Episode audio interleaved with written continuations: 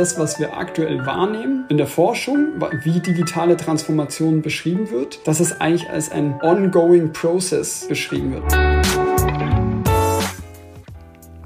Und los geht's. Moin, hallo und willkommen zurück zum Fearless Culture Podcast, in dem es um all das geht, worüber wir viel nachdenken, was uns nachts nicht schlafen lässt, worüber wir aber viel zu wenig sprechen, weil wir uns davor fürchten. Hier nicht, hier sprechen wir über all dies, damit wir uns davon befreien können. Im Podcast untersuchen wir, wie du eine Kultur erschaffst, in der es jeder und jedem Spaß macht zu wachsen, in der es Spaß macht, sich einzubringen, eine Kultur, in der Kreativität, Neugierde und Innovation erwünscht sind, ja sogar gefördert werden, damit Ziele und Leistungen erreicht werden. Wir schauen uns an, was funktioniert, untersuchen aber genauso furchtlos die Schattenseiten, die nämlich diese erfolgsrelevanten Prozesse verhindern können. Und wir finden praxisorientierte Lösungswege. Im Podcast unterhalte ich mich mit Menschen, die sich bereits auf den Weg gemacht haben, die näher hinsehen, die genauer hinhören, die die richtigen Fragen stellen oder vielleicht sogar schon Antworten gefunden haben. Heute habe ich im Podcast zu Gast Michael Bitzer. Er ist Doktorand an der Uni Augsburg und beschäftigt sich mit digitaler Transformation. Also das, was ganz viele Leute in den Mund nehmen und vielleicht nicht alle genau wissen, was es ist. Michael wird uns das Ganze erklären. Ich habe ihn kennengelernt als Speaker auf einer Greater Night und habe gedacht, das ist genau das, was wir hier brauchen, denn jetzt können wir das Ganze mal von der wissenschaftlichen Seite ein wenig betrachten. Aber bevor ich die ganze Zeit sabbel, sage ich, Michael, vielen Dank, dass du dir die Zeit nimmst für uns hier im Podcast. Herzlich willkommen und stell dich doch gerne nochmal selbst unseren Zuhörerinnen und Zuhörern vor. Ja, vielen Dank, Jan, äh, dass ich da sein darf. Freut mich sehr. Und ja, was gibt es zu mir zu wissen? Also, wie du schon gesagt hast, ich äh, promoviere im Moment zu dem Thema digitale Transformation. Ähm, bin da an der Universität Augsburg ähm, beim Professor Buhl und ähm, ja in einem größeren Setting auch quasi Teil der ähm, Projektgruppe Wirtschaftsinformatik ähm, des Fraunhofer FIT, also des ähm, Instituts für angewandte Informatik. Und ja, wir stellen uns genau die Frage im Moment, was ist eigentlich digitale Transformation? Und ich glaube, wir haben dann ja, einen ganz spannenden Ansatz gefunden, den wir gerade ähm, zusammenschreiben und dann zeitnah auch ähm, in einem wissenschaftlichen Journal veröffentlichen wollen. Okay, bevor wir da tiefer einsteigen, starte ich ja gerne mit der Frage, was ist für dich eine Fearless Culture? Hast du eine Idee davon? Hast du es vielleicht im wissenschaftlichen Kontext irgendwo in Teams oder Gruppen äh, schon einmal erlebt? Wie sehe für dich eine Kultur, ein Klima, ein Raum ohne Furcht aus?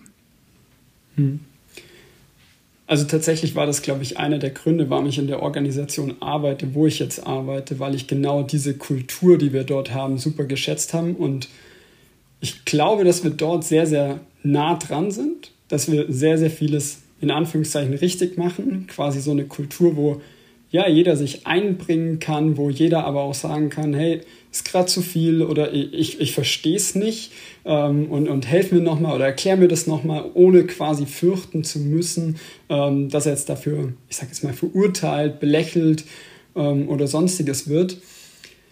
Auf der anderen Seite, als, äh, als ich die Frage bei den Folgen gehört habe, ähm, wie du sie gestellt hast, habe ich mir auch gedacht, ich glaube, es gibt nie diese absolut fearless Culture. Also für mich ist es eher so eine, so eine Utopie, die super erstrebenswert ist und, und ähm, ja, wo man sich darauf ausrichten kann, wo man vielleicht beschreiben kann, was zeichnet die aus und sagen kann, hey, das wollen wir eigentlich schaffen.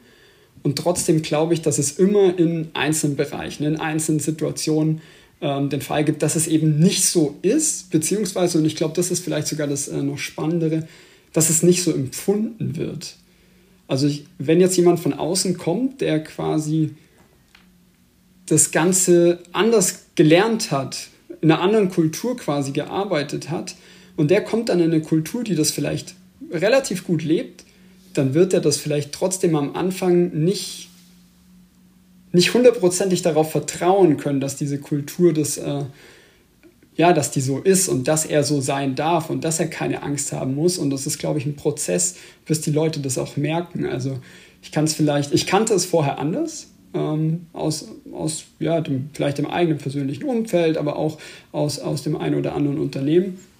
Und ja, dann sitzt du in einem Vortrag zum Beispiel drin und denkst dir so, hm, wenn ich das jetzt gerade nicht verstanden habe, frage ich da jetzt nach oder frage ich da nicht nach?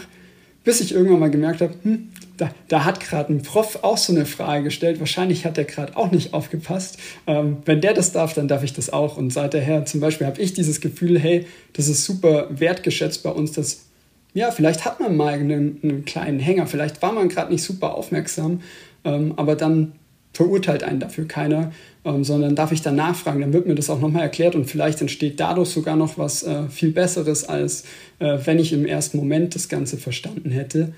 Und das vielleicht als ein kleines mhm. Beispiel, mhm. was für mich so eine Fearless Culture ausmacht. Es könnte ja auch gut sein, dass ähm, du gar nicht unaufmerksam warst, sondern dass es einfach mal semi-gut erklärt war.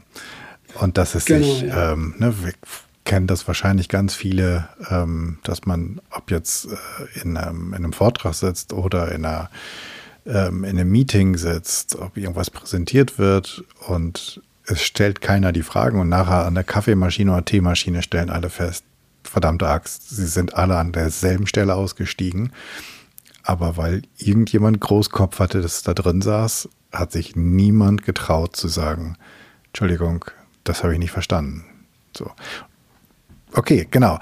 Und das ist ein schöner Aspekt. Ich denke gerade so, wie geil ist das denn? Fearless Culture ist eine Utopie. Also das ist ja noch cooler, als, als wäre die Fearless Culture eine Vision. Also ähm, ganz großes Kino wäre ich sofort dabei.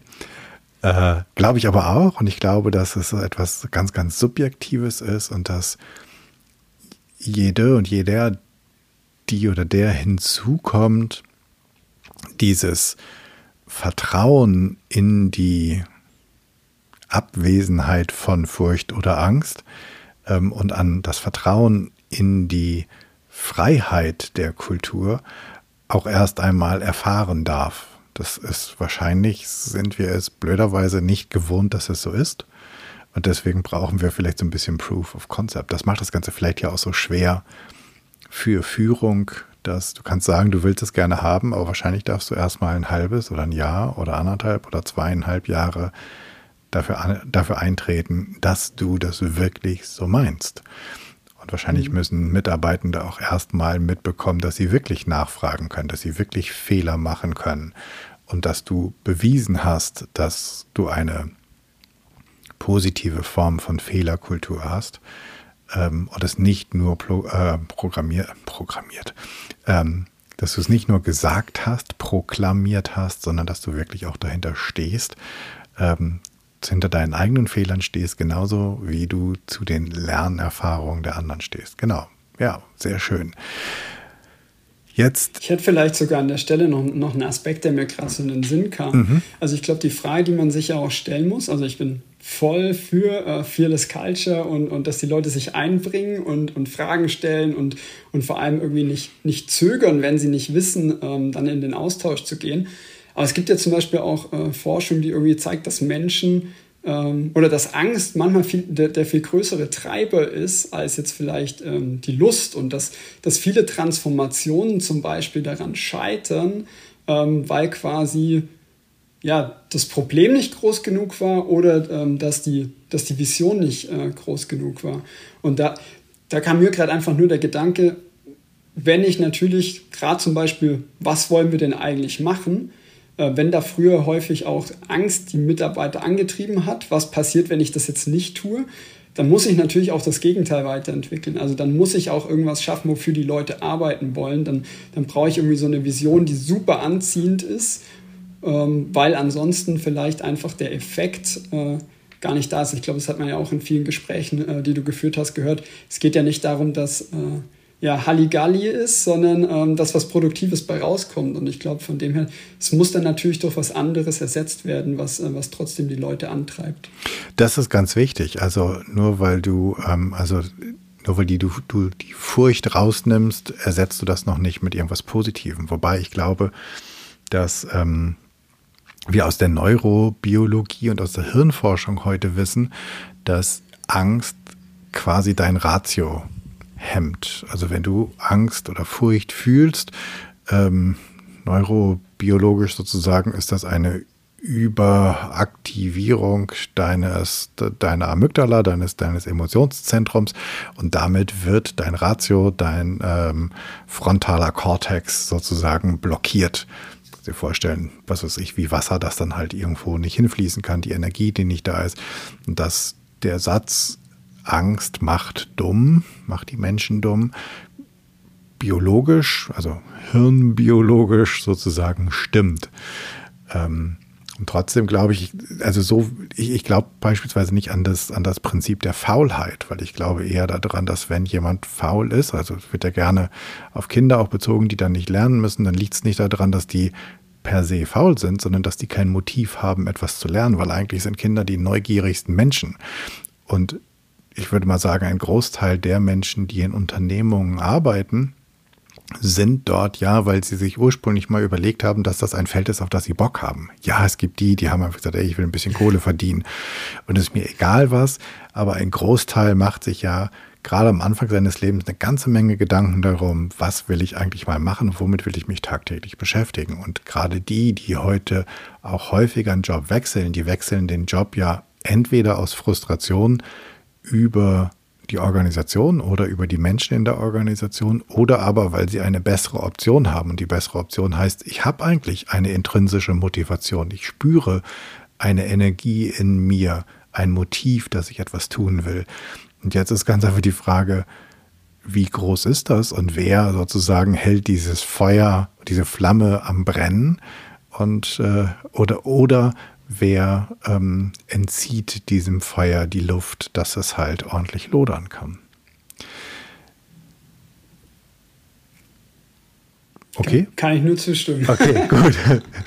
ähm, weil ich würde gerne zu dieser Frage kommen, die du eingangs auch schon gesagt hast und mit der ich auch eingeleitet habe, digitale Transformation. Irgendwie hat man das Gefühl, alle sind in der digitalen Transformation.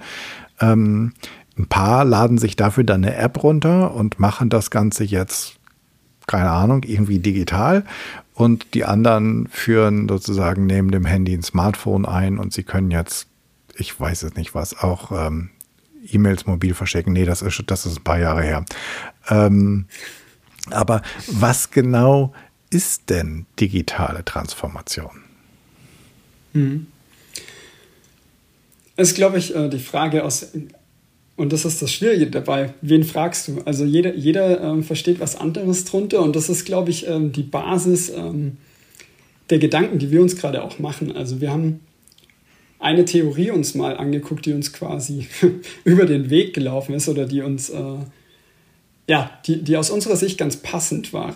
Das Ganze auf der einen Seite nämlich wird sehr häufig in, ja, im Kontext von Organisationen äh, diskutiert, digitale Transformation. Klar, es gibt auch das Ganze für die, für die Society, also für die Gesellschaft als Ganzes, aber es, und, und auch für die Individuen, äh, wo sich das Leben verändert, aber häufig ist es ja aus einer Unternehmensperspektive raus. Und dieses Konzept nennt sich Autopoiesis, äh, was so viel heißt wie Auto, griechisch äh, selbst und äh, Poiesis ist in dem Fall dann äh, selbst erschaffen oder, oder erschaffen, produzieren. Und mit dem Konzept haben wir uns dem Ganzen, dieser Frage mal genähert. Was ist es denn eigentlich? Und um es vielleicht mal auf der ganz abstrakten Ebene äh, sich anzugucken, digitale Transformation darüber haben Leute schon vor 20, 25 Jahren geschrieben. Und darüber schreiben heute Leute in ganz unterschiedlichen Kontexten. Der eine im Gesundheitswesen, der andere im, im, im Bereich der Industrie und irgendwie versteht jeder was ganz anderes darunter. Und ich glaube, das ist die, die erste Erkenntnis, auch wenn sie im ersten Schritt nicht wirklich zufriedenstellend vielleicht ist. Jeder versteht was anderes drunter und somit gibt es auch gar nicht die eine digitale Transformation. Also unser Verständnis von digitaler Transformation hat sich über die, über die Zeit auch weiterentwickelt. Also was es, was es ist. Also ganz am Anfang hat man vielleicht bei demjenigen schon von äh, digitaler Transformation äh, gesprochen, was wir heute, um es fein abzugrenzen, als, als Digitization bezeichnen würden. Also quasi, ich mache einfach analoge Prozesse digital. Mhm. Also überführe die quasi in Nullen und Einsen. Das wurde ganz am Anfang ähm, als mit Sicherheit auch in der einen oder anderen Literatur, aber auch in Unternehmen schon als, als digitale Transformation irgendwie betrachtet. Und dann haben wir den Schritt gehabt, dass äh, man sich die Digitalisierung von ganzen Prozessen angeguckt hat, vielleicht auch die Veränderung von Geschäftsmodellen, von, von Produkten und äh, ich sage jetzt mal hin diesen, diesen Weg zu Services, also wirklich, was ist das, das, äh, ja, das Bedürfnis des Kunden und das dann quasi bestmöglich mit Hilfe von digitalen Möglichkeiten ähm, zu erfüllen. Was wir aktuell in unserem Bereich als digitale Transformation sehen, ist eigentlich diese, diese Veränderungen, die Unternehmen vornehmen, um sich bestmöglich auf diese, ich sage jetzt mal, neue Welt einzustellen, auf, auf das, was da in ihrem Umfeld abgeht, auf das, was andere Unternehmen machen, auf das, was digitale Technologien ermöglichen an neuen Potenzialen. Und da quasi sich organisatorisch so weiterzuentwickeln, umzustrukturieren, dass man diese Potenziale quasi bestmöglich nutzen kann. Und äh, da haben wir erst vor kurzem quasi einen, einen Beitrag äh, eingereicht in einem Journal, wo wir uns genau das mal in, der, in den Unternehmen angeguckt haben. Was machen die denn eigentlich? Was verstehen die denn im Moment unter digitaler Transformation? Und da haben wir eigentlich gesehen, dass es ein Dreiklang ist aus, ich sage jetzt mal, einer, einer agilen Transformation, also Strukturen zu verändern, neue Rollen einzuführen aber auf der anderen Seite natürlich auch ähm, eine kulturelle Transformation, also ein anderes Mindset, vielleicht dieses, ja, man darf Fehler machen, wobei ähm, ich bin immer kein Freund davon, wenn es heißt, ja, ihr sollt Fehler machen und, und jeder soll irgendwie hier. Ich glaube, es geht eher darum, dass man trifft eine Entscheidung nach bestem Wissen und Gewissen, probiert was aus und wenn das dann nicht sofort durchschlagenden Erfolg hat, dann haben wir trotzdem was draus gelernt. Und dann nehmen wir dieses Learning und nehmen quasi die nächste Hypothese, was funktionieren kann, was funktionieren sollte und versuchen das dann wiederum umzusetzen. Und somit haben wir quasi so ein kontinuierliches Lernen. Genau, und dann quasi der dritte Aspekt ist dann halt tatsächlich digitale Technologien in die Unternehmen reinzubringen. Und den Dreiklang haben wir, haben wir quasi gesehen, beziehungsweise den haben wir vor allem da gesehen bei den Unternehmen, wo unser Gefühl ist, okay, die sind auf einem guten Weg, da tut sich wirklich was, da könnte quasi die, die Lernkurve steil nach oben gehen. Diejenigen, die diese drei Bereiche zusammendenken und nicht quasi ähm, ja, getrennt voneinander, beziehungsweise die, die den Ansatz fahren, oh, alle integrieren gerade digitale Technologien, jetzt müssen wir das auch machen. Okay, also der Dreiklang ist, um das nochmal zusammenfassen, Strukturen und Rollen. Eins, Kultur, zwei, drei, digitale Technologien. Genau. Und wenn ich als Organisation mir nicht eines, sondern alle drei parallel oder im Verbund anschaue und gucke, was ich da tun und verbessern kann, dann nach eurer Definition, nach dem, was ihr herausgefunden habt, ist es nicht nur eine digitale Transformation, sondern dann hat sie auch die Chance oder Wahrscheinlichkeit, ähm, wirklich sich fortschritt, also in, fortschrittlich zu entwickeln. Richtig? Das ist unsere, unsere These oder unsere ähm, Erkenntnis quasi, die wir haben. Also ist jetzt im Moment mitten im Review-Prozess. Wir haben, wir haben quasi grundsätzlich ein, ein Conditionally Accept, so heißt das Ganze, ähm, dass, das, dass wir jetzt eben noch einige Überarbeitungen ähm, vornehmen müssen. Aber ansonsten ist das quasi die Erkenntnis, die wir hatten und die insofern auch von den Reviewern ähm, könnte man sagen, gekauft wurde, ähm, mhm. dass sie überzeugend ist. Und genau, also das haben wir gesehen. Mhm. Klar muss man dann nochmal in die Tiefe gehen. Ähm, ist ja auch, was ist eine kulturelle Transformation? Wo genau muss die eigentlich hingehen? Was sind eigentlich die, sind wir bei Fearless Culture? Also was zeichnet diese Kultur aus, die es dann ähm, ermöglicht, dass mhm. ich dieses Potenzial nutzen kann? Was sind diese Strukturen, ähm, dass ich das Potenzial nutzen kann? Das ist natürlich nochmal eine Ebene tiefer. Mhm. Aber wir haben auf jeden Fall gesehen, dass es alle drei, also dass, dass es ein Dreiklang quasi ist. Und würdest du sagen, dass dann, wenn ich mich beispielsweise nur um die Strukturen und Rollen und Prozesse kümmere und dann danach gucke, okay, wie lässt sich das Ganze digital abbilden. Ich habe mache aber im Großen und Ganzen keine Kulturarbeit. Also ich kümmere mich nicht darum, was das für Auswirkungen auf Mitarbeitende hat, wie ich sie mitnehme, wie ich sie motiviere, diese neue eventuell Technik äh, oder die neuen Prozesse einzusetzen, wo sie besonders gut funktionieren und wer dafür prädestiniert ist, damit anzufangen. Das alles lasse ich raus. Dann würdest du sagen, bist du eher bei einer technischen Transformation, die es eigentlich schon immer gab, wenn ähm, ich irgendwelche Prozesse verbessern wollte und einfach eine neue Maschine gekauft habe. Und letztlich ist es dann Wurst, ob die mechanisch oder digital ist. Ich weiß jetzt nicht, ob ich es hundertprozentig. Ja, ich versuche abzugrenzen, ähm, wenn, wenn ihr quasi die These aufstellt, dass eine digitale Transformation drei Bestandteile haben muss, dann sind Transformationen, also Veränderungsprozesse, die diese drei nicht haben, wie wir sie, was weiß ich, beispielsweise hatten, als wir, keine Ahnung, in den 1990er Jahren irgendeine neue Maschine eingeführt haben oder meinetwegen auch 2007. Ich habe keine Ahnung. Ähm, oder einen Produktionsprozess umgestellt haben. Das ist sozusagen der Unterschied, ist wirklich der Dreiklang hin zu anderen Transformationen. Denn es gibt ja unterschiedlichste Transformationen, die ich durchführen kann. Und ich kann ja prozessual an einer Organisation extrem viel arbeiten, ähm, ohne dass ich irgendwelche digitalen Techniken einsetze und blöderweise auch ohne, dass ich irgendwie kulturell daran arbeite. Also dass ich versuche, Mitarbeitende zu befähigen und mich, mir Gedanken darum mache, was, was macht das eigentlich mit der Arbeit meiner Leute. Also ich kann theoretisch ganz, und ich glaube, das ist ja auch ganz lange getan worden, ich kann einfach mir überlegen, okay, wie kriege ich den Prozess schlanker hin? Und dann kaufe ich mir ein paar Unternehmensberater oder ich denke mir das selbst aus und dann mache ich einfach den Prozess neu und sage einfach, okay, ähm, wie hieß das? Ähm, Rider heißt jetzt Twix, sonst nix. Ähm, und tu einfach so, als würde es funktionieren. Und das wäre dann halt vielleicht ein, kein guter, aber immerhin ein Transformationsprozess. Hm.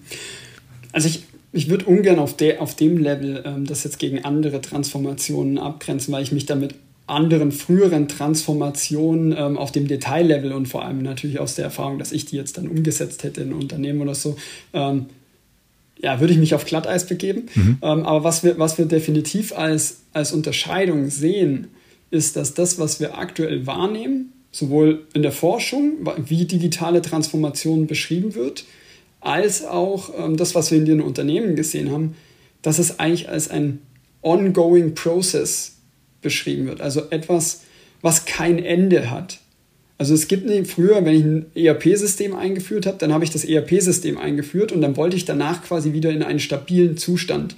Also ich habe das eingeführt von mir aus habe ich auch noch ein bisschen Change Management gemacht, habe den Leuten erklärt, wie sie das nutzen müssen. Ich habe es in Prozesse eingebunden, habe vielleicht noch Incentives ge äh, ähm, gesetzt, dass die Leute das auch nutzen und dass die die Daten pflegen und so weiter. Und dann musste das laufen. Und was wir jetzt quasi sehen, ist dieser ongoing process, auch wenn da noch so ein bisschen, äh, das ist ja, die, was ich vorher gesagt habe, diese Frage, was ist es eigentlich und, und wie genau ähm, kann ich das vielleicht mit einer Theorie abbilden? Da, da sind äh, zumindest unsere Disziplinen im Moment noch in, in der Suche. Aber quasi dieses, es ist, geht Richtung kontinuierlichem Wandel. Und vielleicht auch auf eine andere Art und Weise, wie dieser, ich nenne es jetzt mal, kontinuierliche Verbesserungsprozess, äh, den man so klassisch aus den Unternehmen kennt, der meistens ja eher auf so marginale Änderungen abzielt. Also wir wollen quasi kontinuierlich da lernen, wir wollen da, die Mitarbeiter haben eine Idee, die können sie dann umsetzen. Das Spannende bei digitaler Transformation ist eigentlich, dass es quasi den fundamentalen Charakter, den radikalen Charakter von einer, ich sage jetzt mal, einer üblichen Transformation hat, so wie früher, aber das quasi auf einer kontinuierlichen Art und Weise. Und das ist das, was man, was man heute auch noch häufig in sieht, ja, man muss, wir müssen jetzt unser, Geschäft, äh, unser Geschäftsmodell verändern. Aber ist es ein einmaliger Wandel dieses Geschäftsmodells? Oder kommt da nicht irgendwann schon quasi der nächste und muss ich vielleicht schon irgendwie mitdenken, was denn danach kommt? Und, und das ist quasi eigentlich das Spannende, wo wir sagen, um das zu machen, um diesen kontinuierlichen Wandel ähm, zu betreiben, muss man eigentlich alle drei äh, Aspekte, ähm, also quasi diesen kulturellen Aspekt, diesen strukturellen Aspekt und quasi ähm, das, was vielleicht der Kern von digitaler Transformation ursprünglich war, nämlich die Integration von den Technologien, äh, muss man zusammendenken, weil man ansonsten nicht in diesen, in diesen kontinuierlichen Wandel einfach reinkommt und äh, ja, somit nicht das Potenzial nutzen kann, was da eigentlich äh, da ist. Ich frage jetzt mal so ganz blöd unwissenschaftlich, ja. Ich habe vor kurzem, mhm. weil es erinnert, erinnert mich daran, ich habe vor kurzem irgendwo einen Post gesehen, da war die ich glaube, auch von den 60er Jahren bis heute die Mercedes S-Klasse. Wir können aber auch gerne das iPhone nehmen, damit wir hier nicht irgendwie äh, die S-Klasse nehmen. Zumindest sah man dort, ähm, und ich habe die Zahlen so, also das 65 bis, keine Ahnung, ähm, also 1965 bis, weiß ich, ein, an 73 war ein Modell. Und dann gab es das nächste Modell, war wieder pff, im Achtjahreszyklus. Und dann ging diese, diese Zyklen gingen immer weiter zurück. Und ich denke jetzt auch gerade ans iPhone, weil wir ja wissen, ähm, von diesen, keine Ahnung, die heißen dann Mac, also von, von denen, die sich sozusagen mit dem, die versuchen, das Gras wachsen zu hören, wohin Technologie sich entwickelt, das und das sind wir gerade bei Apple, aber das wird für alle anderen ähm, ähm, Hardware- oder Softwareunternehmen auch gelten. Die führen zwar im Herbst das neue Gerät ein, Intern sind sie aber schon nicht bei dem Gerät für nächstes Jahr, sondern für übernächstes Jahr. Also ist das das, dass einfach die, die, die Iterationszyklen oder die, die Prozess- oder auch Produktzyklen so rasant geworden sind, dass deswegen der Wandel eigentlich fester Bestandteil davon ist. Also es geht genauso ums Produkt wie darum, dass das Produkt eigentlich nicht mehr das neueste Produkt ist? Das trifft, glaube ich, schon einen guten Punkt. Also gerade die, die, Geschwindigkeit sehen wir natürlich, dass, dass es quasi schnelle neue Produktzyklen gibt. Das ist zum Beispiel ja auch ein, äh, glaube ich, ein großer Punkt, den ich in, meinem, in meiner ersten Publikation zumindest angedeutet habe, den man irgendwie auflösen muss, gerade zum Beispiel in den, in den Bereichen, wo ich ein physisches Produkt habe. Da habe ich ein, ein Auto, was grundsätzlich erstmal einen längeren Zyklus hat. Und jetzt muss ich quasi diese, diese andere Denkweise von Software-Updates in sehr kurzen Zyklen muss ich irgendwie damit vereinbaren. Und da, da treffen natürlich zwei Welten aufeinander. Vor allem, wenn man dann noch so Aspekte reinbringt wie IT-Security, äh, wo, wo der Autobauer sagen muss, das Auto muss zu 100% sicher sein. Da, wenn da die Bremse ausfällt, dann, äh, dann, haben wir, dann haben wir ein richtiges Problem. Und bei einer Technologie, je nachdem, was das Ziel ist, natürlich ähm, gibt es auch viele, wo sagen, IT-Sicherheit äh, ist das Allerwichtigste und ich glaube, das ist auch ein sehr wichtiges Thema, was wir berücksichtigen müssen. Aber da kann ich trotzdem vielleicht mal erstmal einen Prototypen raushauen und ähm, schauen, wie der funktioniert, bevor ich ja, bevor ich da quasi ähm, Millionen investiere mhm. und kann quasi viel enger mit dem Kunden das Ganze entwickeln. Und was ich, was ich bei dem Argument noch sehe, ist natürlich die Frage, wie groß die die Zyklen oder die Sprünge dann in den einzelnen Produkten noch von, von Apple sind. Also sagen ja auch viele, das erste war radikal, danach sind es natürlich auch kleinere Schritte geworden. Aber diese Denkweise, dass wir haben jetzt nicht das eine Produkt und jetzt wollen wir quasi so lang wie möglich von den Einzahlungen profitieren, ohne äh, weitere Auszahlungen zu haben und somit äh, quasi diesen, ja, das auszuschöpfen, wie man es vielleicht bei einem Auto sagt, ja, das muss jetzt erstmal fünf Jahre abverkauft werden, damit es sich refinanziert hat, die, die spielt, glaube ich, auch eine entscheidende Rolle. Mhm. Also das ist, ein, das ist, glaube ich, so ein Mindset-Thema. Wie, wie gehe ich die Themen an? Mhm.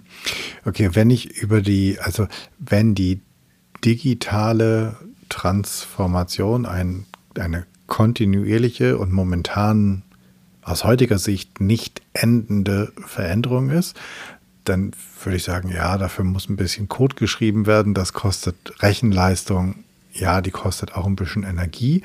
Und wir sehen ja auch, dass die Welt der Technik oder des Digitalen sich ja nahezu quantensprungmäßig pro, pro Jahr oder pro Quartal verändert. Also es ist ja, ne, wenn wir mal überlegen, wie alt keine Ahnung, wie, wie, wie alt ist ein iPhone? Ist das jetzt zehn oder zwölf Jahre? 2007. 2007, okay, also über, über zehn Jahre alt. Aber wie lange, also, ne, und da, davor hat es dann, weiß ich nicht, seit äh, den 90er Jahren die Mobiltelefonie gegeben und davor haben die Leute, weiß ich nicht, 70 Jahre lang mit einer Schnur telefoniert. Also ich weiß noch, wie Schnurtelefone gehen und dass man pro Haushalt ein Telefon und nicht fünf hatte, plus sieben, die in den Schubladen liegen.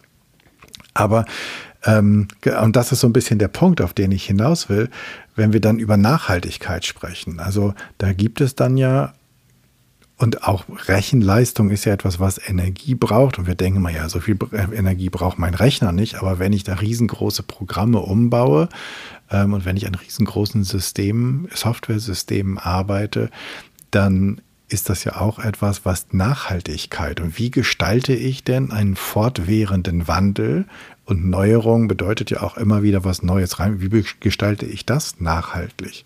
Weil wie vermeide ich denn beispielsweise, um auf einen ganz anderen Punkt zu kommen, wie gestalte ich denn auch das Lernen nachhaltig, als dass ich irgendwann mal die Möglichkeit habe, Lern, Gelerntes anzuwenden und Erfahrung dazu damit zu machen und nicht, dass ich einfach nur lerne, damit ich morgen was Neues lerne, weil eigentlich das, was ich heute lerne, schon wieder zu alt ist. Also auch da gibt es ja durchaus so einen Nachhaltigkeitsaspekt, der, wenn, wenn Wandel irgendwann zum Selbstzweck wird und einfach sich nur noch dreht, dann ist immer die Frage, okay, was, was will ich eigentlich in dieser Spirale?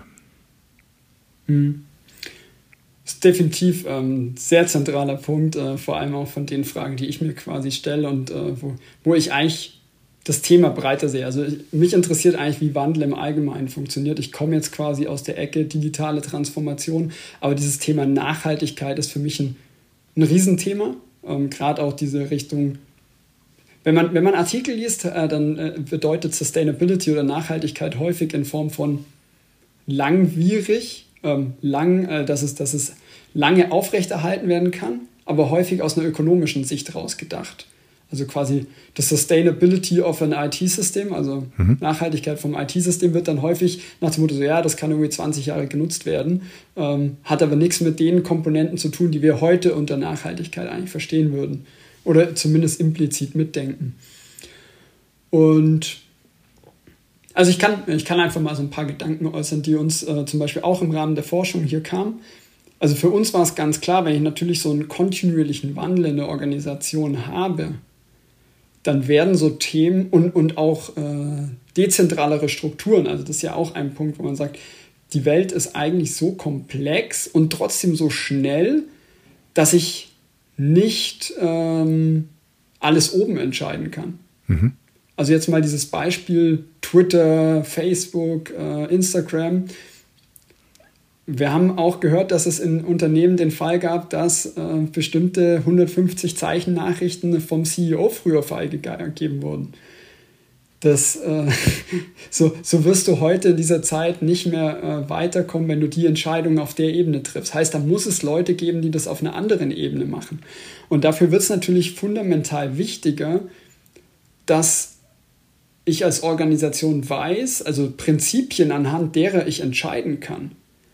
Und, das, und deshalb haben wir äh, gesehen, aus den Daten, die wir erhoben haben, aber das hat auch quasi einfach aus der Logik heraus dann Sinn gegeben, dass so Themen wie, und das sieht man ja auch in der Praxis schon, dieses Purpose oder was ist der Unternehmenszweck äh, Thema, aber auch aus unserer Sicht Werte, also Werte, nach denen ich handeln kann und die ich dann eben auf ich sage jetzt mal, auf dem Operation-Level unten in, in der Fabrik oder, oder quasi derjenige, der dann mit dem Kunden interagiert, wo ich weiß, wenn ich so handle, dann handle ich erstmal richtig.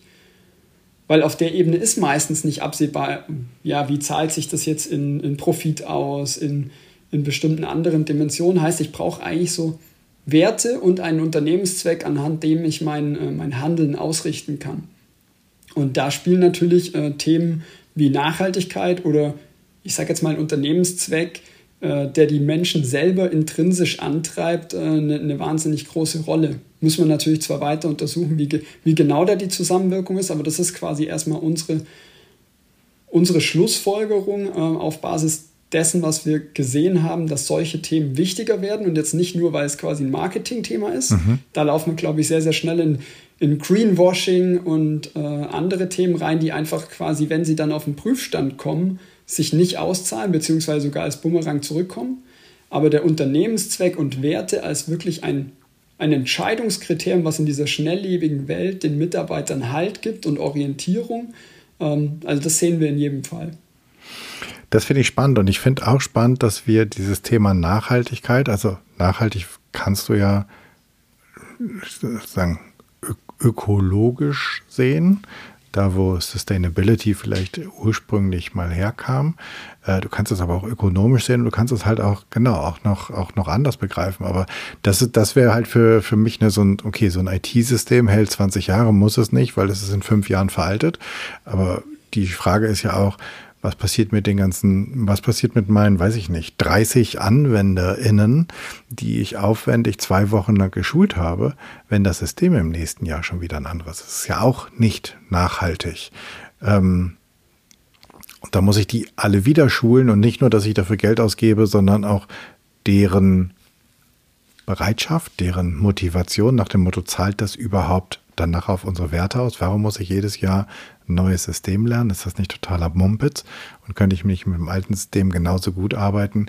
Ähm, auch das ist ja, auch da verliere ich ja meine Mitarbeitenden, weil ich nicht nachhaltig in Tüdelchen wirtschafte. Ähm, Im Umgang mit denen, die die Tools, die ich zur Verfügung stelle, einsetzen.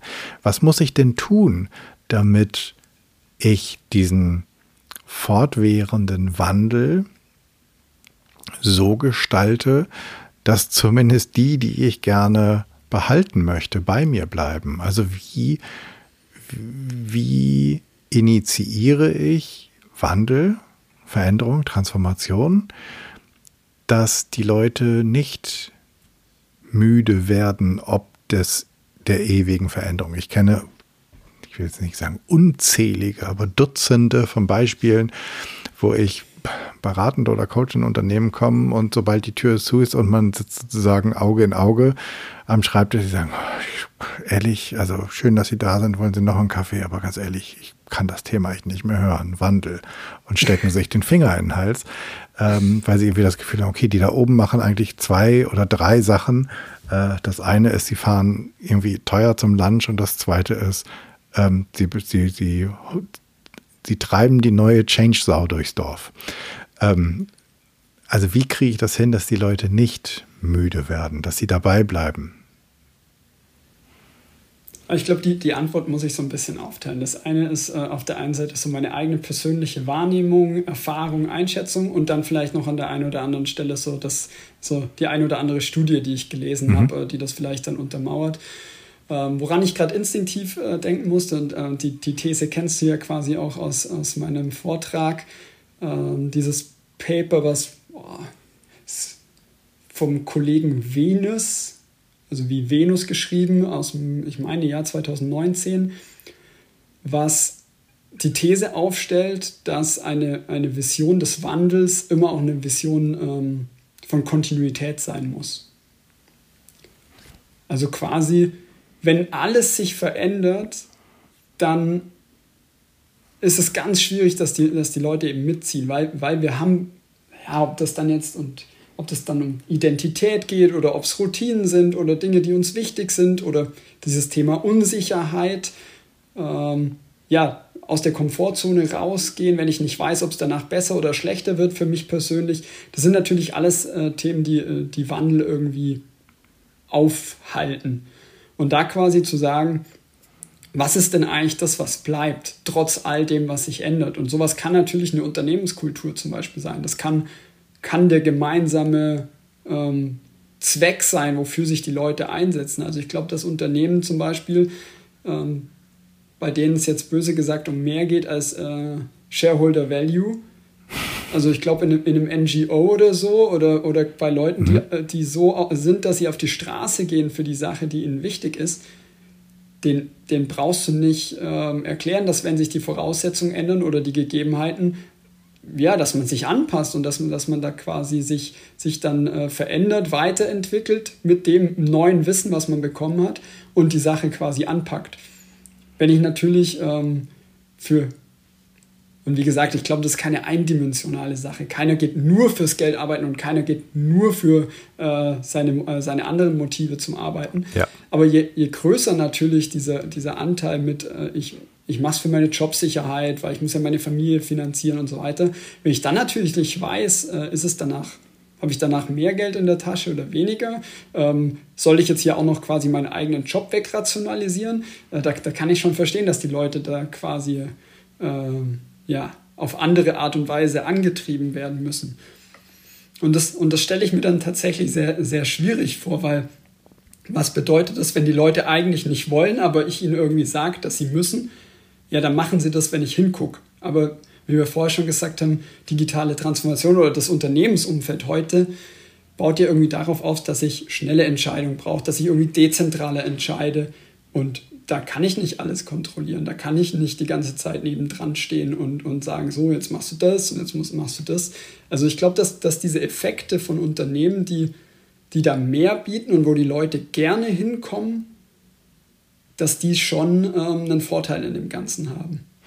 Ist es dann nicht, also ich würde ja deine These komplett unterschreiben und ich ähm, schlage auch immer die Hände über dem Kopf zusammen, wenn ich gerade bei Führung oder auch bei Geschäftsleitung höre, naja, wir haben es schon lieber, wenn die Leute nachher wieder im Büro sind, ne, so äh, im Punkto Ende, Ende der Pandemie, dann hat man sie auch alle irgendwie zusammen und letztlich hängt dahinter dieser Kontrollwunsch. Obwohl, ich habe bis jetzt noch mit keinem einzigen oder keiner einzigen gesprochen, die gesagt hat, naja, ehrlich, die Leute haben auch echt nicht so viel gearbeitet. Also man hat das gesehen, also die Arbeitsergebnisse haben voll nachgelassen und wir mussten auch echt uns sonst was einfallen lassen, ähm, dass das vorwärts ging.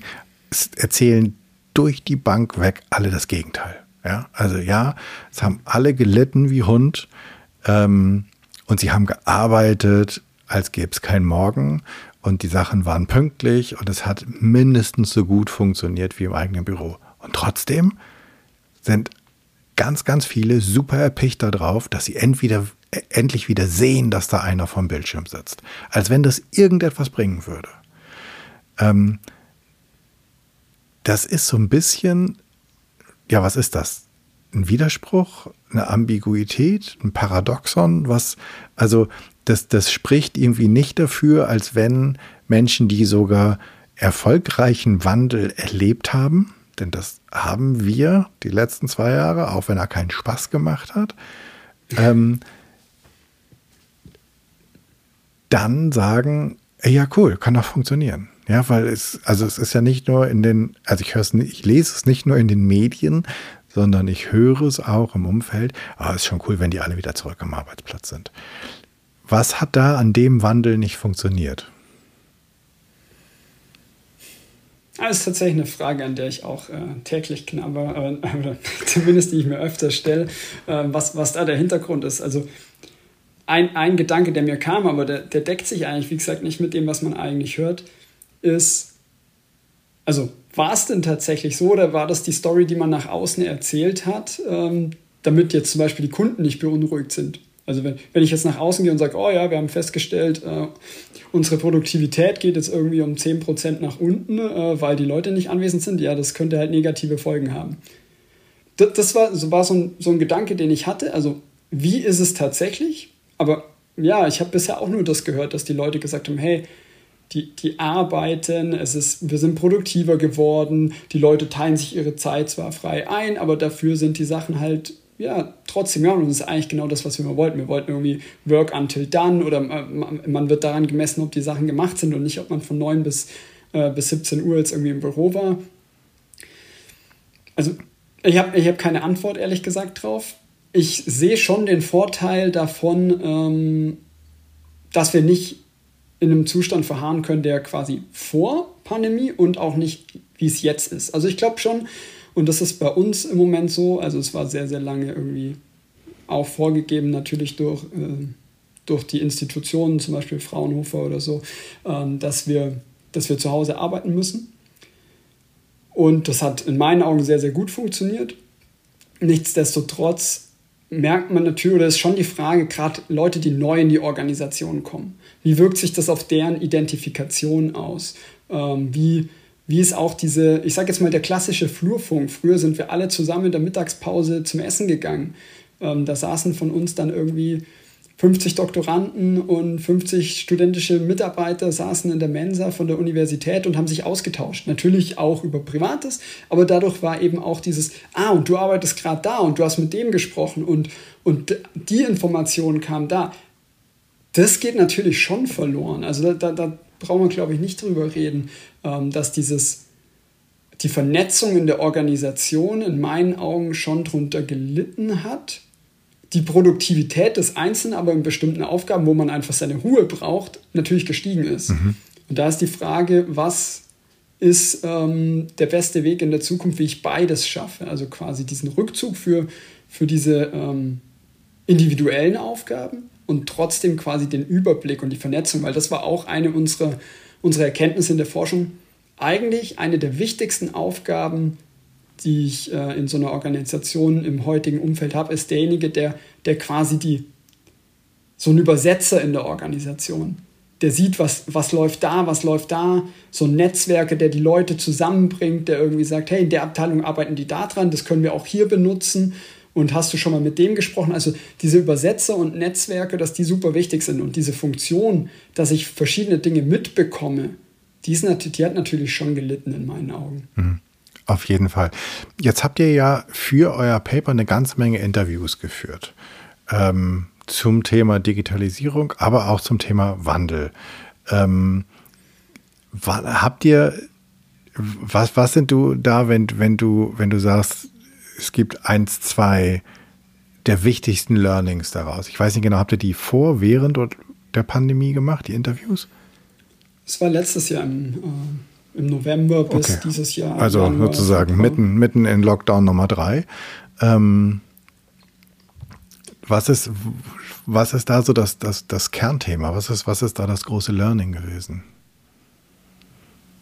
Also ich, ich glaube, es waren vieles von dem, was wir jetzt äh, schon diskutiert haben. Also auf okay. der einen Seite, dass dieses, dieser kulturelle Aspekt häufig vernachlässigt wird.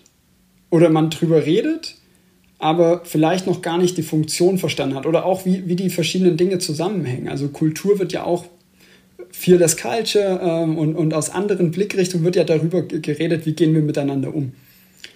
Und ja, einfach diese verschiedenen Perspektiven, dass, dass unterschiedlichste Perspektiven vor allem dann gefragt sind, wenn es um Innovation geht. Also die, Digitalisierung gibt erstmal Chancen, aber die muss ich nutzen und dafür muss ich, muss ich innovativ sein. Aber ich kann quasi niemand zu Innovation verdonnern. Ich kann nicht sagen, jetzt sei mal innovativ, äh, sondern das kommt immer dann zustande, wenn unterschiedliche Leute mit unterschiedlichen Blickrichtungen auf eine Thematik äh, gucken und, und diskutieren. Und diese Räume zu schaffen, und da sind wir, glaube ich, genau beim Thema des Podcasts, wo der Praktikant dem CEO gegenüber sitzt und, und eine Idee einbringt. Ob es jetzt der CEO sein muss oder und, und sei mal dahingestellt, aber, aber die, diese Räume, wo, wo Gedanken frei fließen können, diskutiert werden können und wertgeschätzt werden, ich glaube, das ist super wichtig und ansonsten ähm, ja, wird es nicht funktionieren. Das andere ist natürlich auch, dass Digitalisierung glaube ich, ein Ziel braucht, weil dadurch, dass es zu diesem kontinuierlichen Wandel kommt, reicht es nicht zu sagen, ich digitalisiere jetzt mein Geschäftsmodell. Ich suche jetzt mal den einen Use Case. Also es muss schon, ähm, ja, das fand ich einen spannenden Punkt, dass Digitalisierung eine eigene Vision braucht. Also wenn du nicht brauchst, warum, wenn du nicht weißt, warum du digitalisierst, also was der wirkliche Nutzen, der Wert davon ist, dass es dann wahrscheinlich auch super schwer zu verkaufen ist. In der Organisation, an die Kunden. Denn es muss, du musst ja die Leute, auch da wieder, du musst ja Leute mitnehmen. Und wenn du sie, wenn du keinen Grund für sie findest, warum es sich für sie lohnt, mitzukommen, warum sollten sie mitgehen?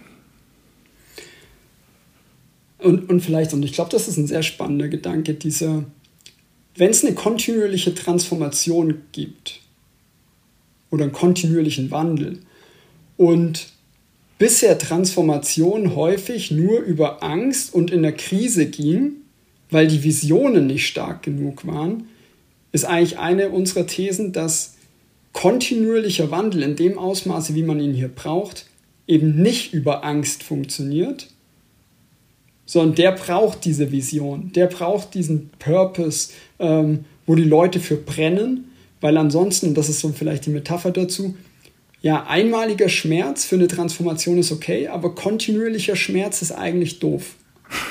Unterstreicht die These, die du vorher hattest, aber quasi dieser, dieser einmalige Schmerz kann irgendwie ein Trigger sein, um loszulaufen.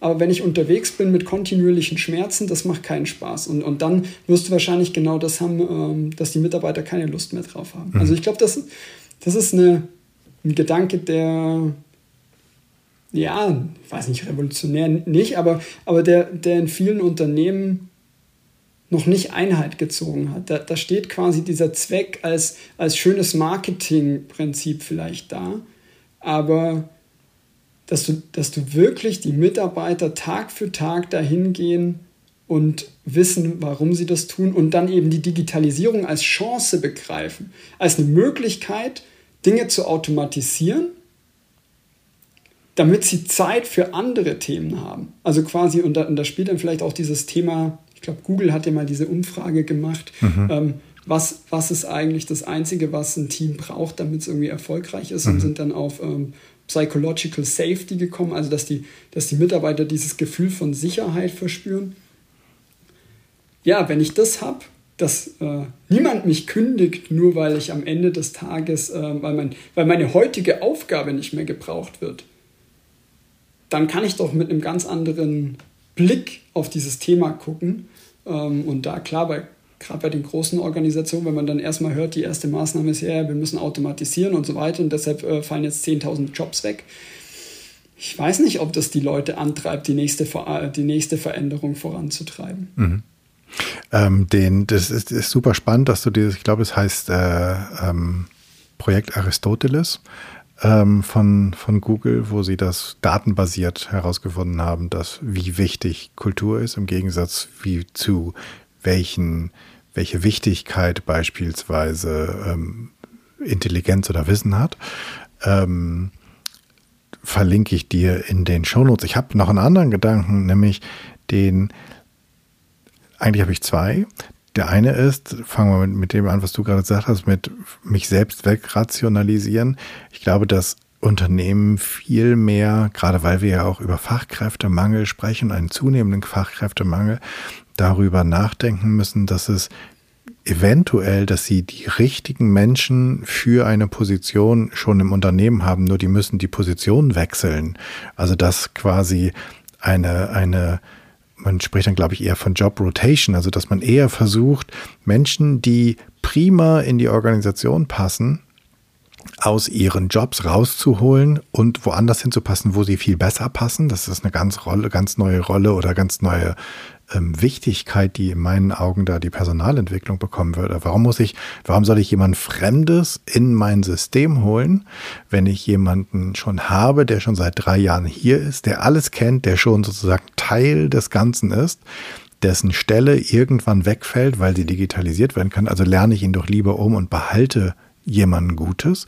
Das ist der eine Gedanke, den ich habe. Und der zweite ist, der geht ein Stückchen weiter zurück, als wir bei der kontinuierlichen Veränderung und dem Wandel waren, die Intelligenz für den Wandel. Wir, wir, suchen sozusagen das Wissen immer draußen, dabei ist das Wissen doch eventuell schon drin. Und wenn wir unsere Leute, die in den Systemen sind, ihnen die Furcht nehmen würden, das Wegrationalisieren einer Position oder einer Rolle bedeutet, du musst gehen, sondern einfach nur bedeutet, okay, die ist weg, aber es gibt eine neue für dich, dann würden sich doch vielleicht auch viel mehr Menschen auf die Suche machen, was kann ich denn besser machen, auch wenn es bedeutet, dass ich den Job, den ich jetzt gerade mache, morgen nicht mehr mache.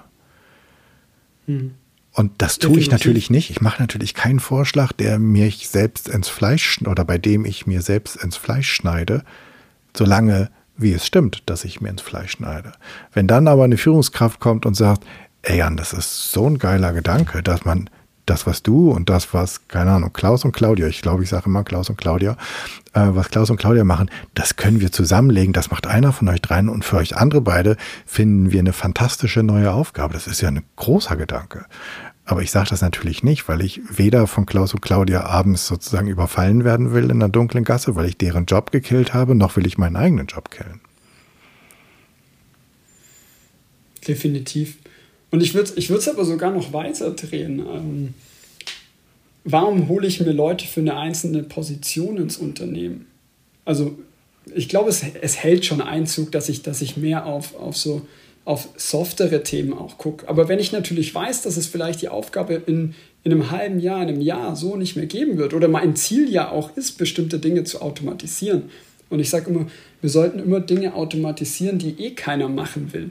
Mhm. Also Dinge, die, Dinge, die jemand machen will und wo der gut drin ist, ähm, ich glaube, das, das sollten die letzten Sachen sein, sondern es gibt so viele Aufgaben in unseren Jobs, auf die wir keine Lust haben. Und wenn ich die automatisieren kann und quasi Ressourcen freischaffen, dafür, dass Menschen noch mehr das tun können, was sie eigentlich intrinsisch antreibt, da steckt eines der größten Potenziale, was es im Moment in den Unternehmen gibt.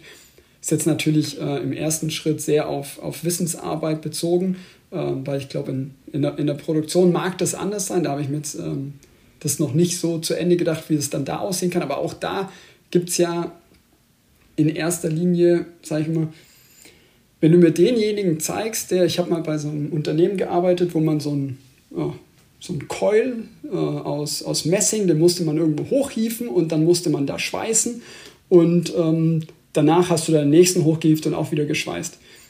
Wenn du mir denjenigen zeigst, der das macht, ohne dass er bezahlt wird, mhm. dann soll der den Job gerne weitermachen.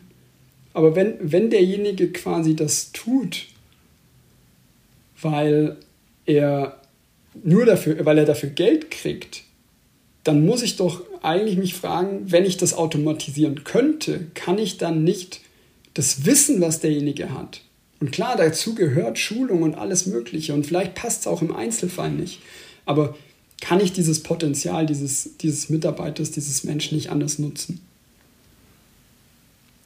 Wäre eine fantastische, ein, eine fantastische Vision, dass wir dahin kommen. Und ich finde den Gedanken, den du hattest, also warum, warum stelle ich überhaupt Menschen für eine Position oder für eine Rolle ein? Also warum gucke ich nicht eher nach, wer passt zu uns und wen brauchen wir?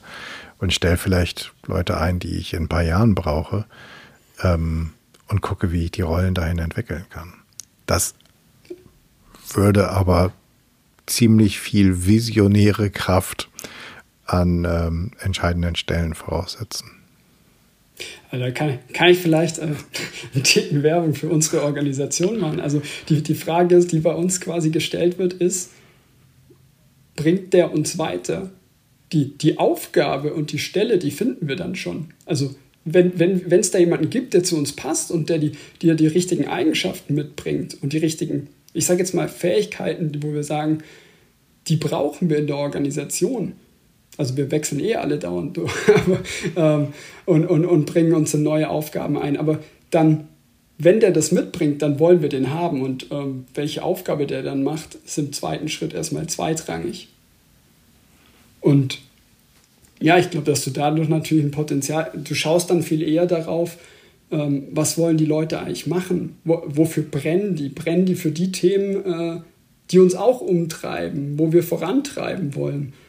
Und ja, im Sinne von ähm, einem Contributor, also jemanden, der einen Beitrag leistet, wenn da jemand ist, der einen Beitrag leisten will zu dem, was wir leisten wollen als Organisation, dann ist es, glaube ich, wie in vielen Organisationen, also Arbeit gibt es genug. und, und das einzelne, den einzelnen Baustein, wo der das dann tun kann, den finden wir dann schon. Ähm, wir haben ganz vorhin am Anfang über dieses Konzept der autopoetischen, hießen sie, glaube ich, oder Poet, po, du wirst es gleich wissen, äh, Systeme gesprochen. Und ich glaube, wir sind dann aber vom Weg abgekommen. Bevor wir jetzt hier den Sack zumachen und ähm, die lieben Zuhörerinnen und Hörer ähm, in die Woche schicken, magst du noch mal ganz kurz erzählen, was es mit diesem System auf sich hat? Mhm.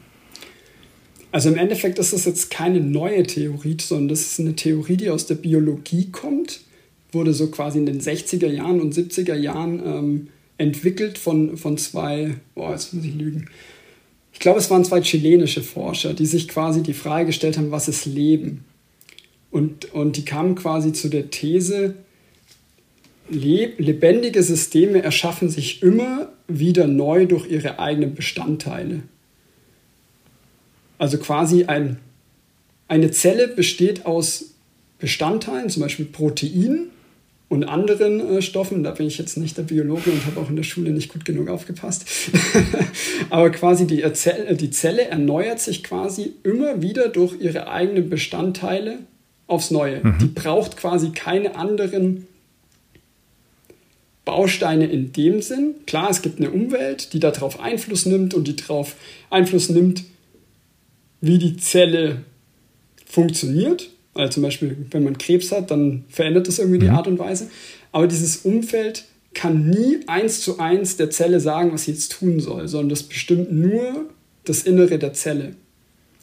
Und ich finde, das ist ein spannender Gedanke, wenn man jetzt an, über Organisationen nachdenkt im Allgemeinen. Und daher wurde die Theorie auch weiterentwickelt.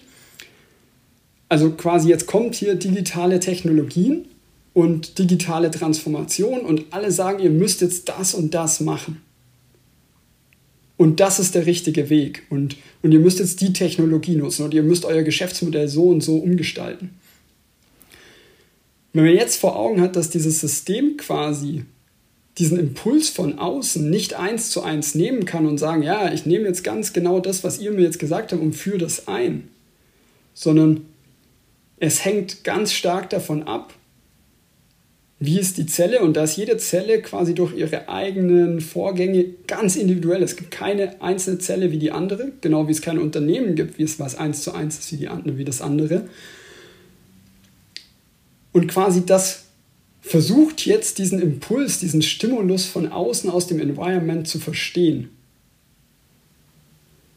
Und die Frage ist, und das basiert eben auf den Entscheidungen, die davor getroffen werden, kann ich das überhaupt verstehen?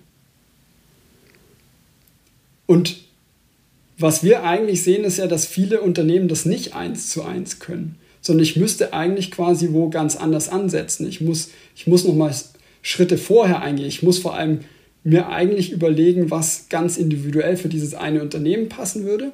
Und selbst dann kann ich nie voraussagen, dass es funktioniert. Weil quasi nur das Entscheidende im, in der Zelle passiert oder im Unternehmen und dieses, dieses, äh, das Umfeld keinen eins zu eins, ich sage jetzt mal, einen, einen kausalen Effekt hat. Und das, das fand ich tatsächlich sehr, sehr, sehr, sehr spannend. Und vielleicht noch ein, ein Gedanke, und dann kannst du mal Fragen stellen, um mich wieder einzufangen, weil es, glaube ich, nicht ganz banal ist. Jedes, jedes System hat quasi eine Art Code, nach dem es funktioniert. Also quasi ökonomische Systeme funktionieren nach dem Code Bezahlung, keine Bezahlung. Ein rechtliches System, ein Gericht zum Beispiel, funktioniert nach dem Code legal, nicht legal eine Universität oder Forschung funktioniert nach Wahrheit, keine Wahrheit. Und da quasi sich auch immer die Frage zu stellen, in welcher Sprache spricht jetzt eigentlich das, dieses Umfeld und mit was kommt jetzt quasi, sei es jetzt der Berater oder irgendjemand und will etwas in diese Organisation reinbringen. Gerade wenn wir zum Beispiel über so Themen wie Kultur denken. Mhm. Das muss quasi das Unternehmen erstmal in seinen Code in Form von Payments und Nicht-Payments, also Bezahlung, Nicht-Bezahlung, übersetzen. Und die Frage ist, kann es das?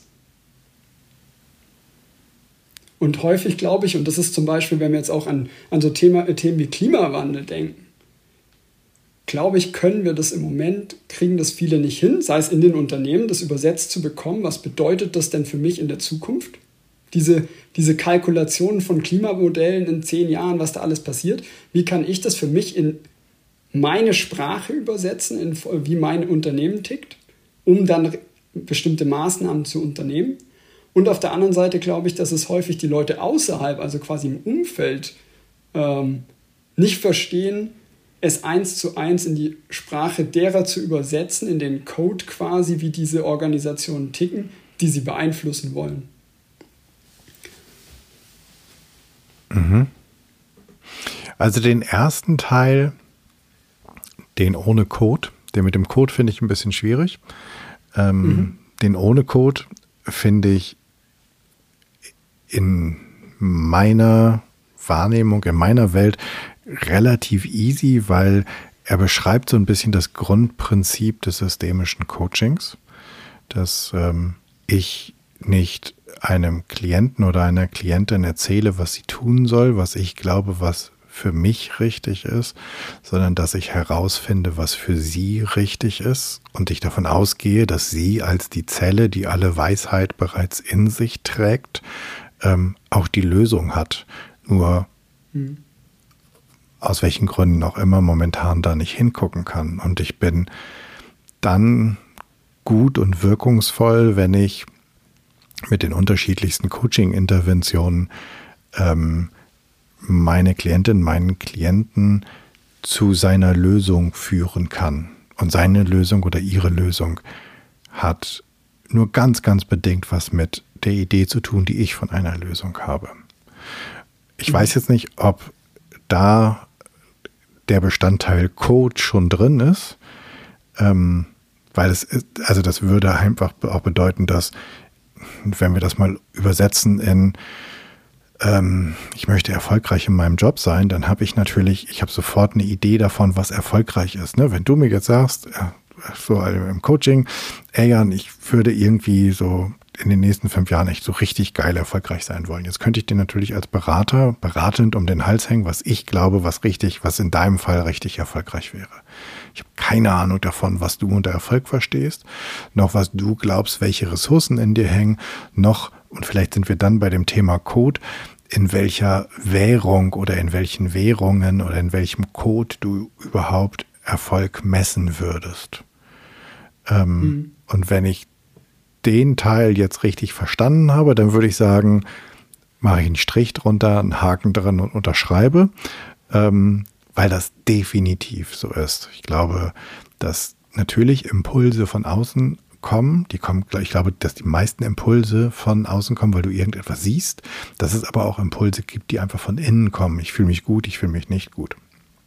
Und das aber, wie du, also wenn du das für dich vielleicht nachhaltig im Sinne von, es soll lange wirken und verträglich sein für das komplette System umsetzen willst, dann muss die Lösung aus dir kommen. Und dann auf das Unternehmen gesprochen, dann muss der Wandel und der Weg des Wandels aus dem Unternehmen kommen, egal wie schlau der Berater draußen ist.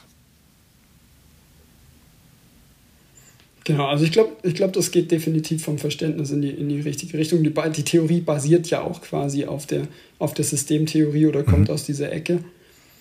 Was, also was für mich da, ähm, und da, also ich, ich habe es deshalb erzählt, weil es für mich so ein Augenöffner nochmal war. Kann natürlich einfach da, darauf passieren, dass ich noch relativ jung war und, und, und vielleicht noch nicht so viele äh, Theorien äh, schon implizit irgendwie durch ganz lange Arbeitserfahrung irgendwie mit drin habe. Aber das, das Spannende an dem Ansatz war für mich zu verstehen, also entweder muss ich, wenn ich Veränderung und, und wie gesagt allgemein in dem Sinn, das kann um digitale Transformation gehen, das kann aber auch eben um so Themen kriegen wie, wie bauen wir jetzt unsere Wirtschaft nachhaltig um? Und ich glaube, das ist ja eine der größten Herausforderungen, die wir, die wir im Moment haben. Wie, wie kann ich das schaffen? Jetzt gibt es den neuen Bericht irgendwie, dass wahrscheinlich, wenn es so weitergeht, sind wir schon 2030 bei 1,5 Grad und, und so weiter wie kann ich denn eigentlich oder funktioniert das mit unserer heutigen Wirtschaftsordnung? Auch die Unternehmen, wie sie heute denken, Richtung digitale Transformation, funktioniert das mit, dem, mit der Denkweise, und jetzt nehme ich wieder das Wort Code, in wie messen die Erfolg? Und dann habe ich zwei Möglichkeiten. Entweder muss ich diesen Code ändern, wie diese Unternehmen funktionieren, sowohl im Sinne von äh, bei digitaler Transformation, wo jemand auch gesagt hat, ja, wir denken häufig, viel zu stark eben in den Gewinnen, vor allem in den kurzfristigen Gewinnen. Also wir, wir messen quasi unsere CEOs daran, ob sie in den nächsten ein, zwei Jahren oder bis zum Ende ihrer Legislaturperiode ähm, die Zahlen vorweisen und nicht, ob sie das Unternehmen langfristig wertvoll machen. Also, und, und da quasi zu sagen, wenn ich und deshalb stehen wir uns quasi Innovationen im Weg. Und deshalb werden wir quasi nicht die richtigen Entscheidungen bringen, die uns oder treffen, die uns in fünf Jahren erfolgreich machen. Und dann bräuchte ich ja quasi eine andere Denkweise. Und jetzt gibt es im Endeffekt zwei Möglichkeiten. Entweder ich schaffe es als Umwelt oder als derjenige, der da was verändern will, die das, was ich tun möchte, in die Sprache des Systems zu übertragen. Das wäre dann das, dass ich es irgendwie hinkriege, dass es in Payments und Nicht-Payments mhm. äh, verstanden wird. Ich kann zwar immer noch nicht darauf wetten, dass es den Effekt hat, den ich mir erwünsche, aber ich habe es dann quasi zumindest auf dem Wege probiert. Oder das andere ist, und ich glaube, das ist das, das vielleicht sogar viel spannendere und revolutionärere an dem Gedanken, kann ich es schaffen, den Code zu ändern?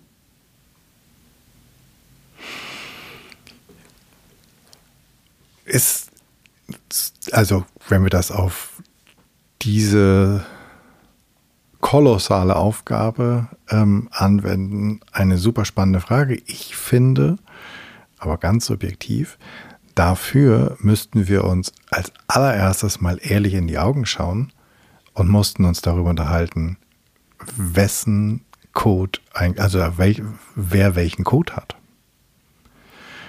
Ähm, und ich glaube, da liegt in meiner Welt oder in, meiner, in, meinen, in meinen Augen schon ein bisschen der Hase im Pfeffer, dass ähm, uns. Okay, jetzt erzähle ich wieder ein bisschen was von meiner Fantasie, dass ich glaube, dass uns einige, dass uns einige hier so ein bisschen ähm, was vorgaukeln, was sie, was sie meinen, was ihr Code ist, was überhaupt nicht ihr Code ist. Also meine These ist, wir haben eigentlich eine durchweg durchökonomisierte Gesellschaft. Also wenn du, ich habe es vorher gesagt, Wissenschaft sollte zum Beispiel in, in ja, Wahrheit und Nichtwahrheit denken.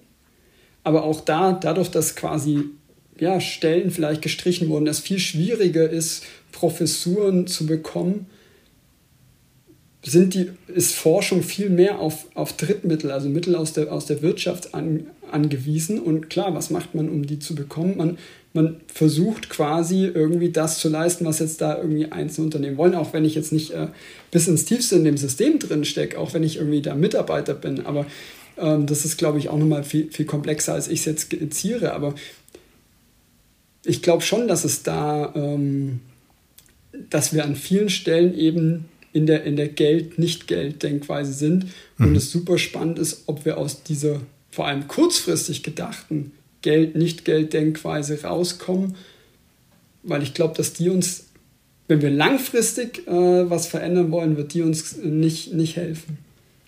Und das, das, das fand ich das Spannende an diesem Ansatz, das, das zu verstehen, wie, wie die Systeme funktionieren und dann aber eben auch, jedes System hat seinen Code und können wir den ändern? Und da, da habe ich noch keine Antwort drauf, aber das ist auf jeden Fall so die Frage, nee, denen ich mich in der nächsten Zeit äh, widmen möchte. Ich, ich finde das eine super spannende, ähm, super spannenden Gedanken, weil man darf sich ja beispielsweise darüber unterhalten, ob der Code von, und jetzt, du hast gerade Wissenschaft gesagt, und ich würde dem hinzufügen, ob der Code beispielsweise von Verkehr also von Mobilität und ob der Code von Gesundheit überhaupt monetär sein darf. Ähm, also wenn ich, und jetzt kommt wieder dieses ganz schreckliche Wort, wenn ich nachhaltig etwas verändern will. Also wenn ich das nachhaltig will. Und das ist aber eine Diskussion, die, wenn ich jetzt auch auf die Uhr gucke, uns definitiv noch mal eine Stunde kostet, ähm, die ich super gerne weiterführe. Wer weiß, ähm, entweder in einer neuen Episode oder bei äh, einem Glas Wein irgendwann, weil das kann lange dauern. ähm, aber das finde ich einen super spannenden Gedanken. Ähm, genau, welche, welche Systeme werden da eigentlich oder laufen gerade unter einem falschen Code? Beziehungsweise wie müsste der Code eigentlich sein? Damit es funktioniert? Und wie kriegen wir, und selbst wenn wir dann Einigkeit darüber haben, dass der Code nicht richtig ist, wie kriegt man das transformiert? So, und dann kommen wir natürlich auch an so Gedankenkonstrukte wie, kann das, kann das ein, ein Staat beispielsweise in der globalisierten Welt heute überhaupt noch verändern? Hm. Oder? Also da geht es erst los, von dem her, äh, ich genau. freue mich auf meine weitere Forschung. genau, wir werden das auf jeden Fall beobachten. Wenn ich jetzt ähm, mehr über dich, über deine Forschung wissen will, wenn ich jetzt äh, nicht mehr abwarten kann, bis wir beide die nächste Episode rausmachen und ich will mit dir in Kontakt kommen, wie geht das? Ähm, welche Links sollen wir in die Show Notes schreiben? Also ich glaube, am einfachsten geht ähm, über, über LinkedIn, mhm. Michael Bitzer. Da findet man mich auf jeden Fall. Ansonsten habe ich eine Website, michael-bitzer.de. Mhm. Ja, ich glaube, das sind so die, die ersten. Dann, genau, dann Punkte, kommt, findet ihr die beiden. gut erreichen kann. Genau, dann findet ihr die beiden Links in den Shownotes. Ja, wenn ich ähm, eine Bühne baue und ich lade dich ein, vor 100 Menschen zu sprechen, wen soll ich einladen und worüber wirst du sprechen? Das ist eine gute Frage. Ich hatte ja neulich erst eine Bühne. Ja. ähm, also ich glaube, ich würde gerne, und das, das war eigentlich auch mal ähm, ein Thema, was mich angetrieben hat, es würde über Leadership gehen. Mhm. Es würde quasi, ich habe das in meinem, in meinem Kopf mal das Konzept von Parental Leadership äh, genannt. Auf Deutsch irgendwie sowas mit Erziehung hört sich irgendwie doof an. Ähm, genau, aber ich glaube, wir haben, wir haben alle eine Vorstellung, was wir, was wir gerne gebraucht hätten, in unserer Jugend, um unsere, unser volles Potenzial zu entfalten. Schön. Und quasi Leadership daraus, also natürlich nicht in dem Sinne, ja, jetzt muss ich so sein, wie ich äh, quasi, wie ich es gebraucht hätte, weil das ja auch das, wir sind alle unterschiedlich, wir sind alle unterschiedlich geprägt und somit brauchen wir auch ganz unterschiedliche Dinge. Aber dieser Gedanke zu sagen, was braucht genau dieser eine Mensch, um sich, um sein volles Potenzial zu entfalten, das wäre, glaube ich, ein Thema, ähm, worüber ich gern sprechen würde. Und da kannst du eigentlich einladen, wen du willst, ob das Eltern sind oder ob das CEOs sind äh, oder, oder Leute, die da quasi sich weiterentwickeln können. Äh, da ist, glaube ich, jeder, jeder, Ansch jeder Ansatz und jeder äh, Stein des Anstoßes ist da schon wertvoll. Sehr schön. Hört sich auf jeden Fall nach einem ganz tollen und zuhörenswerten Thema an. Gibt es ein Buch, ein Film, eine Serie, eine Dokumentation, keine Ahnung. Gibt es irgendetwas, was du uns medial ans Herz legen möchtest? Hm, ich habe ich vorher darüber nachgedacht. Ich habe tatsächlich drei. Und die, wenn es ist, normal ist es, glaube ich, eins, aber. Nee, nee, nee, nee. Also das, das Buch, was mich am meisten geprägt hat und was, glaube ich, äh, für gerade das Zwischenmenschliche äh, super bereichernd war, war The Seven Habits of Highly Effective People von Stephen Covey. Mhm. Das zweite, äh, was mich gerade für Organisationen und, und wie kann man was Inspirierendes aufbauen, wo die Leute gern hinkommen, ist The Big Five for Life von, von John Strelacki. Ich glaube, die beiden sind super bekannt. Das dritte weiß ich nicht, wie viele es kennen. Das ist tatsächlich von dem Sohn von Stephen Covey, der auch Stephen Covey heißt. Das heißt, ähm, The Speed of Trust. Und ich glaube, das passt auch sehr, sehr gut zu deinem Podcast, weil Vertrauen, äh, glaube ich, eine Basis dafür ist, um, um eine Fearless Culture aufzubauen. Mhm. Sehr toll. Vielen Dank für die Tipps. Kommen auch in die Show Notes. Und dann die Abschlussfrage: Was sollen wir in der nächsten Woche mal ausprobieren? Was sollen wir Neues machen? Was sollen wir anders machen, bis die nächste Episode nächsten Dienstag kommt?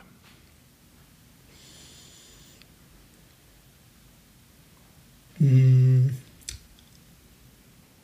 Also was ich neulich einmal gemacht habe mit einem, mit einem Freund war die Frage, gerade wenn man irgendwie so einen Coffee Break hat, was ist der schönste Moment gewesen, den du in der letzten Woche hattest? Und äh, da kommt man ins Nachdenken. Aber man kommt auch ins Erzählen und man kommt sich vor allem auch näher, weil man, weil man irgendwie dann Dinge kommt, wo man, ja, wo man drüber reden kann, wo eine, wo eine Verbindung entsteht.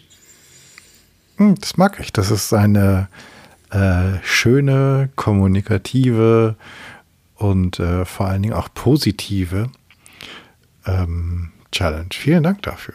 Sowieso vielen Dank für die ganz vielen Gedanken, Gedankenanregungen, die du ähm, mit uns geteilt hast hier in dieser Episode.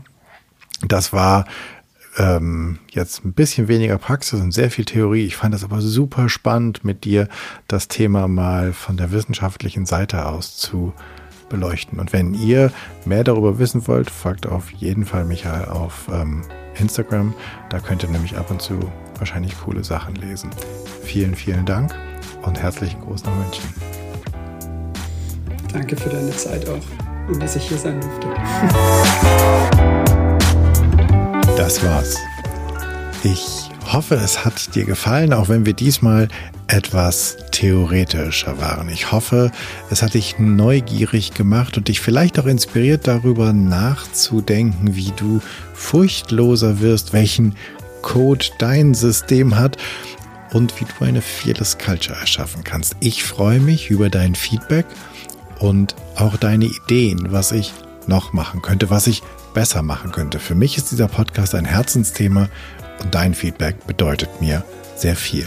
Wenn du ein Thema hast, von dem du meinst, das müsste mal besprochen werden und du bist eine gute Ansprechpartnerin oder du kennst eine oder einen, na dann schreib mir an podcast.janschleifer.com.